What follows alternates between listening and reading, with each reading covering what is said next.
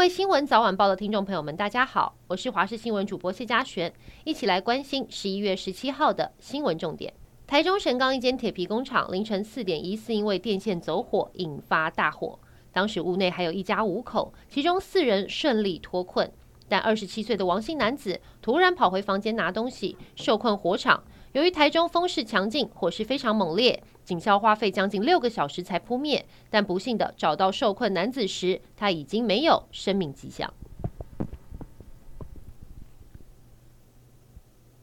台湾一名朱姓男子昨天上午被发现沉尸在泰国曼谷的一间旅馆房间内，因为死者的手脚都被反绑，生前明显遭到凌虐。警方调阅监视器后发现，男子入住饭店后，当晚有两名泰国女子曾来找过他。之后还有两名白人男子和一名黑人男子来找他，隔天男子就死亡在屋内。由于警方在房间内找不到朱姓男子的手机跟笔电，疑似被两名嫌犯已经带回去了。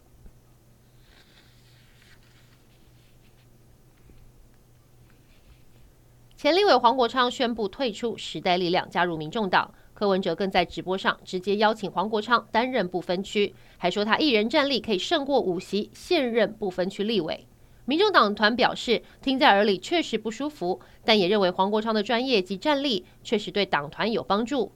黄国昌一手创立了时代力量，离开之后表示因为理念不同才决定分道扬镳。而过去的战友，现在的党主席王婉瑜则表示可以理解，但无法认同。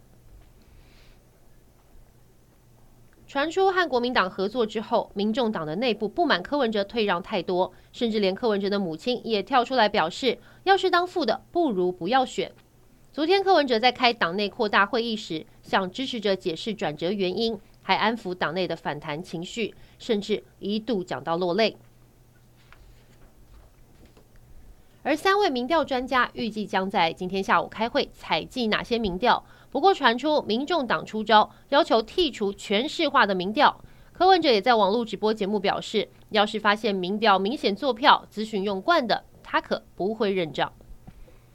备受注目的拜习会在会谈后敲定恢复军事沟通，在毒品问题上合作等等结果。习近平也声称，近几年没有攻打台湾的计划，外界看似可以喘口气。但专家指出，如今美中之间还是缺乏互信，特别在台湾议题方面，不止拜登没有说出中国希望听到的反对台独字眼，美国白宫国安会也重申，美国一中政策不变，也会继续帮助台湾自我防卫。冷气团报道，虽然气象局预估最冷的时间落在周末两天的清晨，但一早合欢山的温度已经下探到一二度。有不少民众穿上厚外套，戴上毛巾跟围巾，跑上五岭，希望能够等到下雪。但由于这一波冷气团偏干冷，水汽不足，五岭一早没有下雪，但接近零度的低温还是让很多人冷到受不了。